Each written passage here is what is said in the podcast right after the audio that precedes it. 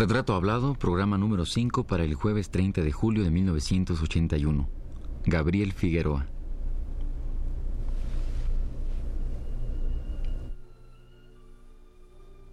Radio UNAM presenta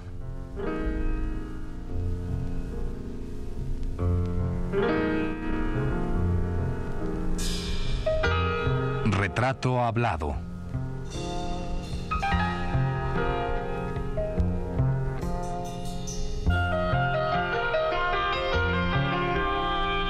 Gabriel Figueroa. Un reportaje a cargo de Elvira García.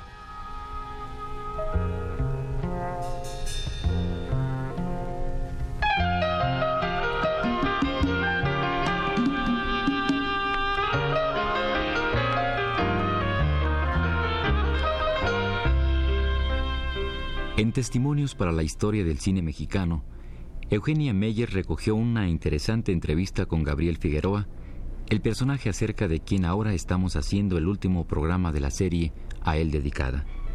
En esa entrevista, como en el programa, Figueroa hace un recorrido por las diversas etapas del cine mexicano y norteamericano.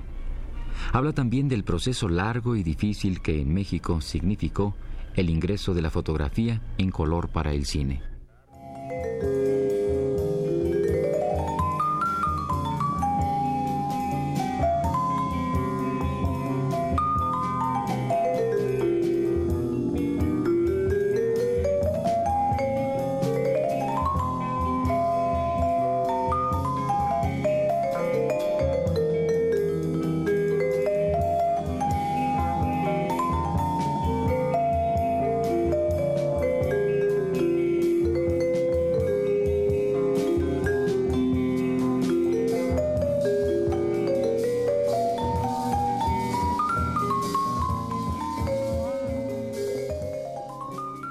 Como artesano del cine y conocedor desde dentro del fenómeno fílmico en nuestro país, Gabriel Figueroa, quien ha pasado más de 60 años de su vida detrás de la cámara y al lado de los directores, productores y actores del cine nacional, entiende a fondo el proceso que ha seguido nuestra cinematografía y por tanto es capaz de hacerle un juicio.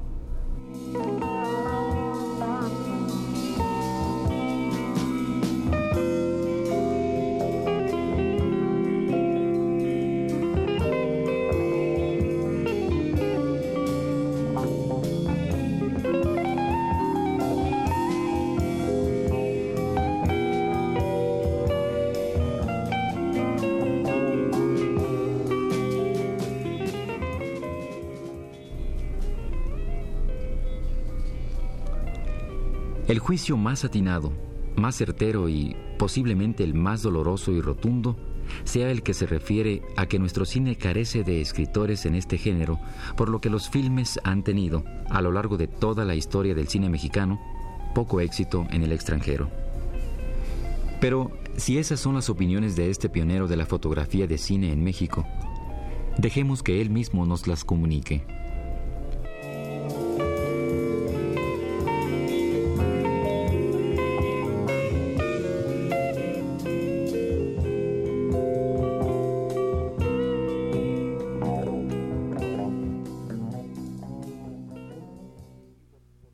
La fotografía de cine lo primero que hay que hacer es captar, interpretar y lograr el ambiente el cual un autor ha escrito.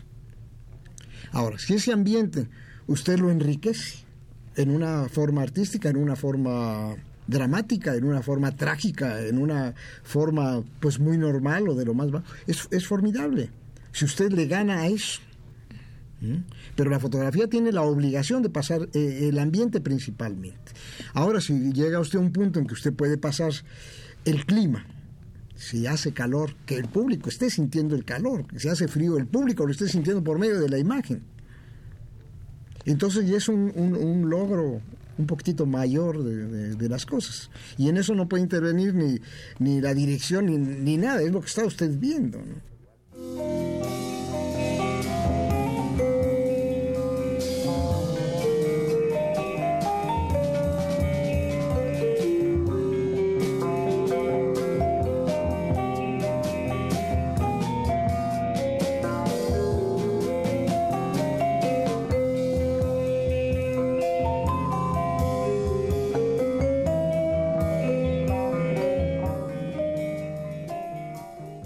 En este siglo, apenas, gracias a las campañas de alfabetización, la gente lee más y también se publican más novelas, indica don Gabriel Figueroa. Sin embargo, añade, todavía no hemos agotado a los escritores latinoamericanos adaptándolos al cine. No hemos hecho algo de Rómulo Gallegos o de don José Hernández. Incluso, dice don Gabriel, el cine con Santa, de Federico Gamboa, no llegó a consolidarse como obra literaria adaptada al cine. El esfuerzo de don Federico dejó mucho que desear.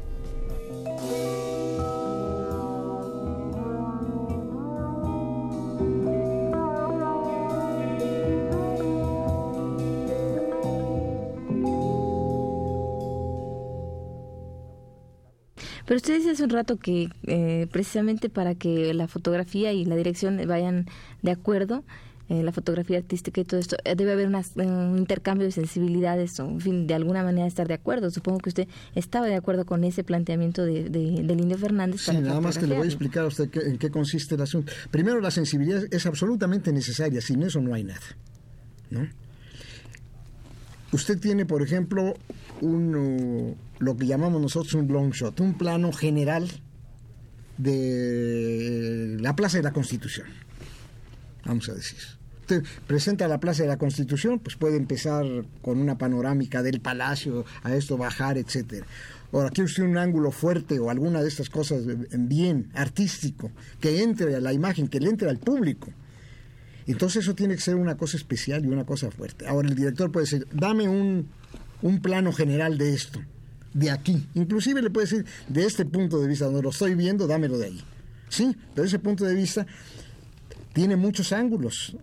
Digo, eh, la cámara tiene muchas eh, diversidades. Usted la puede poner en el suelo, la cámara, o la puede subir a 5 metros. Y varía completamente la cosa. Y puede usted darle más importancia o menos importancia.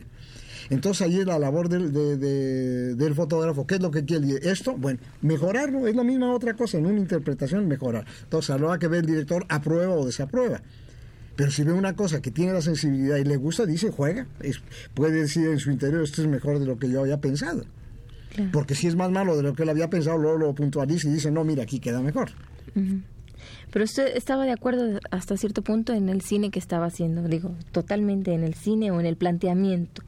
Bueno, yo, estaba, de, yo, estaba de, sí, eh, estábamos de acuerdo en en el cine más o menos, en lo que yo podía desarrollar, estaba de acuerdo 100% en lo que yo podía desarrollar en ese cine. Porque inclusive escenas banales, que usted puede decir, si usted le da una importancia con el ángulo, yo tengo fuerza, creo que mi, forma de expresión es tener bastante fuerza. Entonces yo le puedo dar fuerza a una escena que puede ser trivial. Exacto. Por eso yo le decía que tiene sí, mucho no, que digo, tiene esa, esa combinación. ¿no? Ahora hay otros directores que no se basan en imagen para nada. Yo he hecho siete películas con Luis Buñuel y Luis Buñuel detesta la plástica y la estética. Y con él nada, es pura ambientación lo que hay que hacer. Trabajo muy a gusto con él y todo, no ando buscando ángulos artísticos ni nada, hay muchos cuentos por ahí, pero no es cierto. Yo no busco nada, Luis Buñuel tiene su idea que yo respeto y la sigo, punto. ¿Cuáles son los cuentos que hay por ahí? pues los cuentos, había uno que decían que en una ocasión cuando terminábamos la primera película que hicimos, que fueron Los Olvidados, era la última escena apareció una nube y digo, don Luis, más de vacilada que, ah, esto es una nube, no, no, no, no, vamos a esperar que se vaya la nube. Entonces tomamos, eso lo han publicado en Francia y en todos lados, que él se oponía a la estética, porque siempre ponía no, no se explicaban cómo. Una, una gente que había hecho las películas que yo hacía, iba a ser equipo con Luis Buñuel, que no necesitaba el trabajo que yo creaba. Pero lo que sí necesitaba Luis Buñuel en sus películas era ambiente. Y el ambiente se consigue a base de iluminación. Y la iluminación pues, creo que le he manejado un poco siempre. Así es de que ah, ese era nuestro nexo y a él le gustaba la imagen y todo, pero no se buscaba una cosa artística de ninguna manera.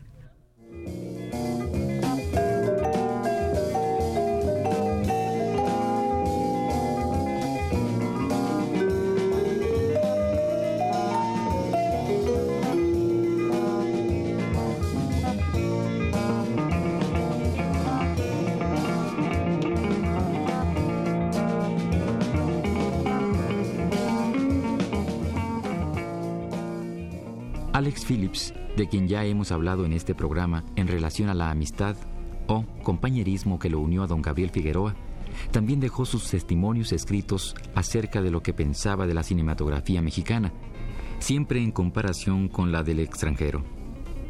Phillips fue uno de los elementos más importantes al echar a andar la maquinaria fílmica mexicana y durante muchos años su influencia, su escuela, su ojo atinado, se dejó sentir en las cintas nacionales.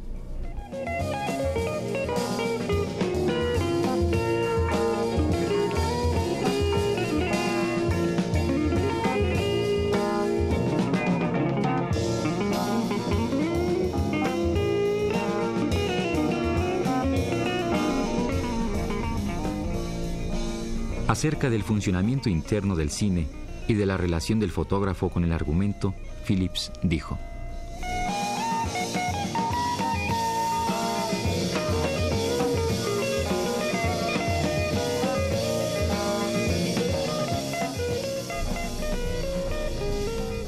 Naturalmente, los fotógrafos siempre tienen que leer y conocer el argumento. Todos los días, después de la lectura, se planea lo que se va a hacer mañana.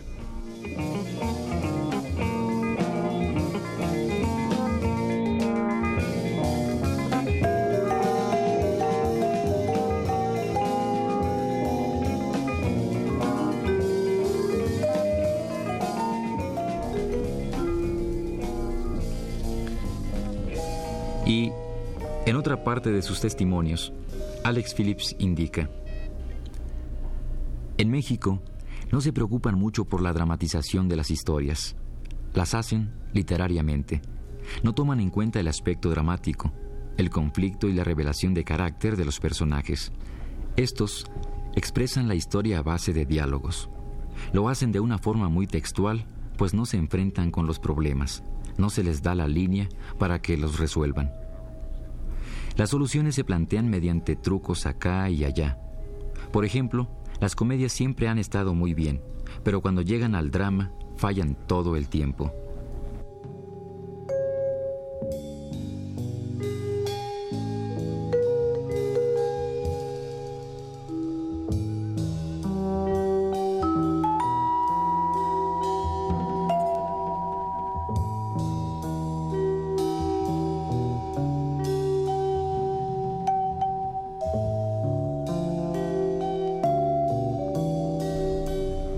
Alex Phillips continúa con sus testimonios escritos diciendo,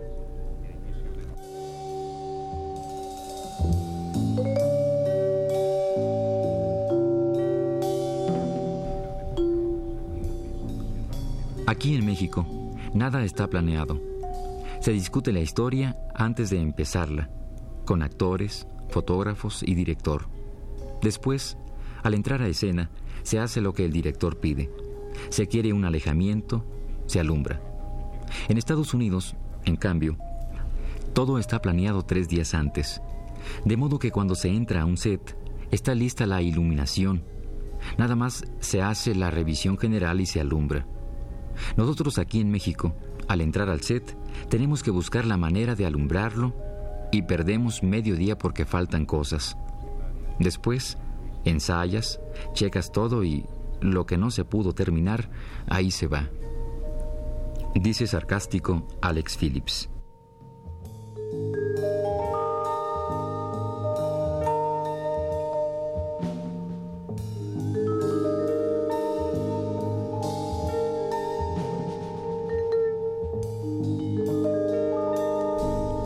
Al igual que Gabriel Figueroa, Alex Phillips, cuando fotografía dice tener la imagen de un pintor en la mente. Mientras que Figueroa tiene a Rembrandt, Phillips recuerda a Tintoretto. Acerca de la relación que existe entre la pintura y la fotografía, Phillips decía,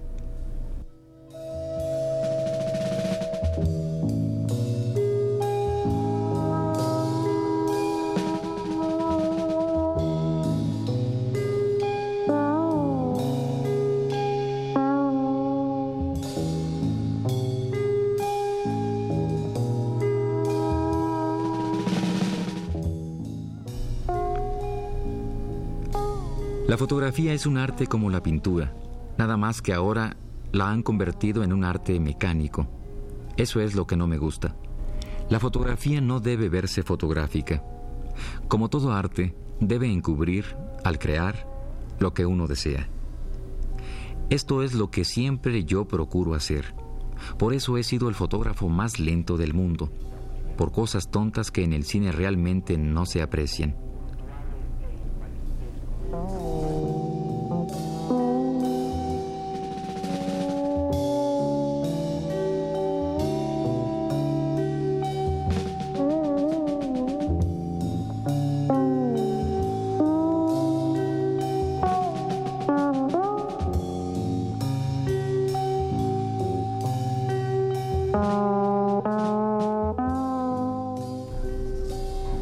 Alex Phillips, conocedor del cine que produjera La Mancuerna Figueroa Fernández, también es capaz de criticarlo, porque lo vio arrancar desde sus principios. Sobre ese cine y sobre Figueroa, Alex Phillips dijo,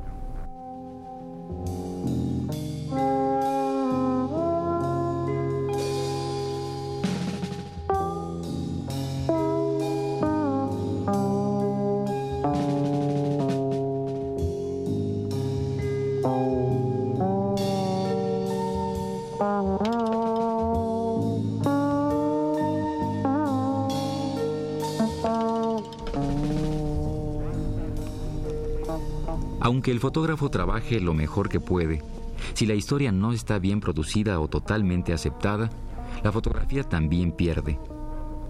En todas estas películas que hizo Emilio Fernández sobre la Revolución Mexicana, Gabriel Figueroa produjo unos efectos de contraste muy bonitos que atrajeron enormemente la atención del público. Las películas revolucionarias eran las más propias para fotografiar artísticamente.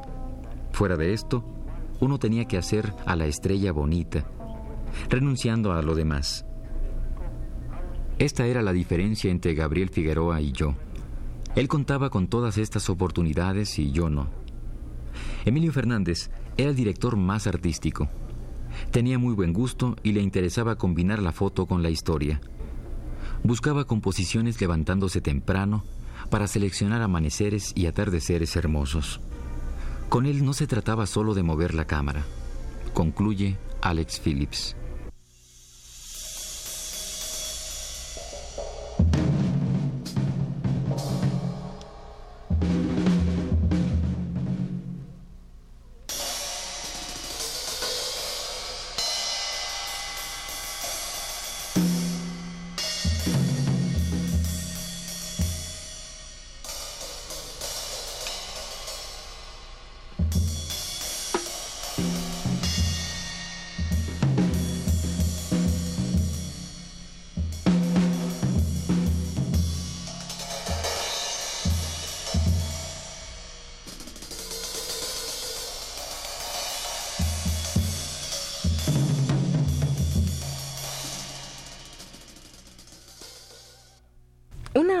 Última pregunta, señor Figueroa. ¿Usted llega a la fotografía de alguna manera por accidente o por necesidad, como habíamos dicho, cuando tiene usted que trabajar porque el asunto económico anda mal en su casa?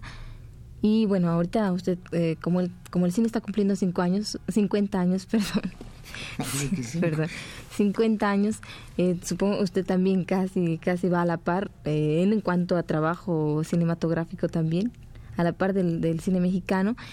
¿Qué satisfacción? ¿Cómo se siente usted tratando de ver hacia atrás toda su vida esta de cuando inicia en la fotografía por accidente, por necesidad, ahora que ha llegado a, con una serie de, premios que incluso dentro de poco le entregarán un premio en Nueva York o no sé si ya se lo entregarán? No, eso es otra cosa. Ese es, eh, yo soy el único fotógrafo, creo, que he tenido el interés de guardar mis positivos y los lights y algunos negativos de todas mis películas. Entonces eso no se ha publicado nunca en el mundo, nada parecido a eso. Entonces yo hice una colección de imágenes, de cuadritos de película, para hacer una monografía.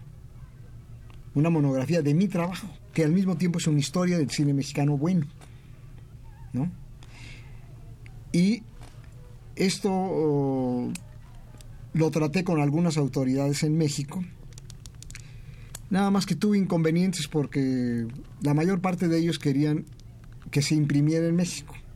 En México, con perdón de los impresores, pero en la cuestión de blanco y negro, solamente hay ediciones muy afortunadas en reproducción fotográfica. Y yo exigí, no quiero ganar un centavo, pero sí quiero que sea impreso de la mejor manera.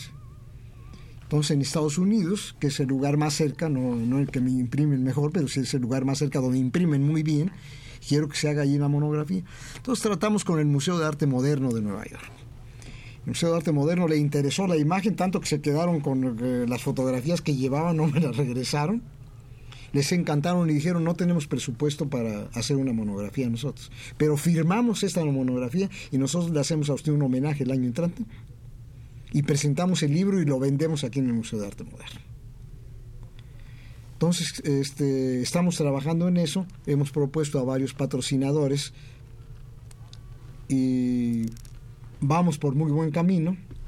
Ahorita mandamos, eh, no mandamos, sino una hija mía en un viaje de, placer que fue a Nueva York, se llevó ya el DOMI hecho del libro para presentar al Museo de Arte Moderno, para ver si siguen puestos para firmar el libro ¿no? Y venimos aquí, parece que ya hay varias gentes interesadas en, en hacer la publicación. Y eso es eh, ahorita el interés que tengo y estoy recorriendo todas las imágenes, no estoy recordando el pasado así, sino estoy viendo el pasado eh, ya materialmente en todo esto que vamos a, presentar. Ahora esto pues uno tiene que tener paciencia en las cosas, si no es un momento para hacer un trabajo que a mí me gustaría hacer, no es el momento, bueno, ya vendrá algún momento en que, en que se pueda hacer. Yo soy muy optimista. Quizá me muera yo antes, basta saber, pero, pero tengo la esperanza de, de poder seguir haciendo algún trabajo que a mí me guste. Bueno, pues usted tenía como opción elegir la, la música, la, la, fotografía, la pintura. Eligió la fotografía porque sí. Mire, le voy a contestar ¿Y cómo se siente por haber elegido la fotografía y no las otras no, dos? yo elegí la fotografía por pura necesidad. Sí, claro. Perdone, por pura necesidad. Pero después esto ya no ya no fue una necesidad, después ¿Cómo fue un no? gusto. Toda la vida ha sido una necesidad, ¿cómo que no? Al principio, ¿qué, qué le digo? Eh, yo le confieso una cosa. ¿Sabe cuánto ganaba yo el, el primer trabajo que hice de fotografía en México, así de impresor? Yo ganaba un peso diario. Lo bueno es que nos había quedado una casita, uh -huh. que era donde vivíamos, muy, muy buena, chica la, la, casa, pero buena. Y allí vivíamos, no pagábamos renta. Pero un peso diario ganaba yo. Y de ahí empezamos a, a, a, trabajar y a ganar. Claro, un peso diario es como si le digo ahorita 20 pesos de ahora, ¿no? No es un peso de ahora porque no hubiera podido ni comprarme ni al piste siquiera, ni al picán.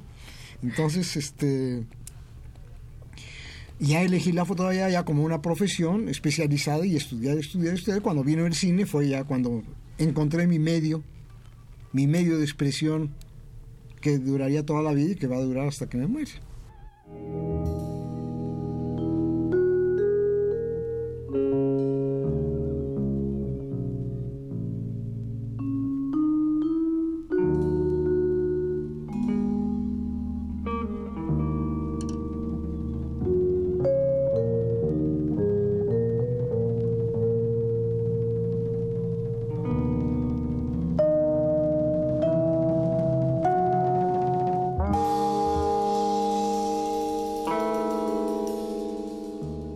Esta fue la quinta y última parte del programa sobre Gabriel Figueroa. Gracias por su atención.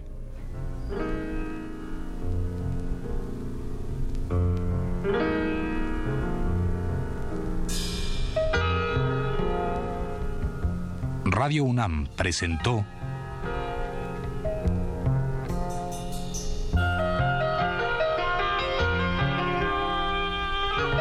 Retrato Hablado. Gabriel Figueroa.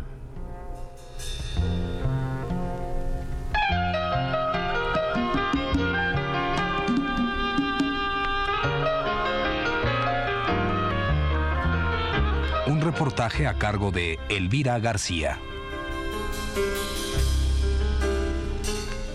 Guión y producción general de Elvira García para Radio UNAM.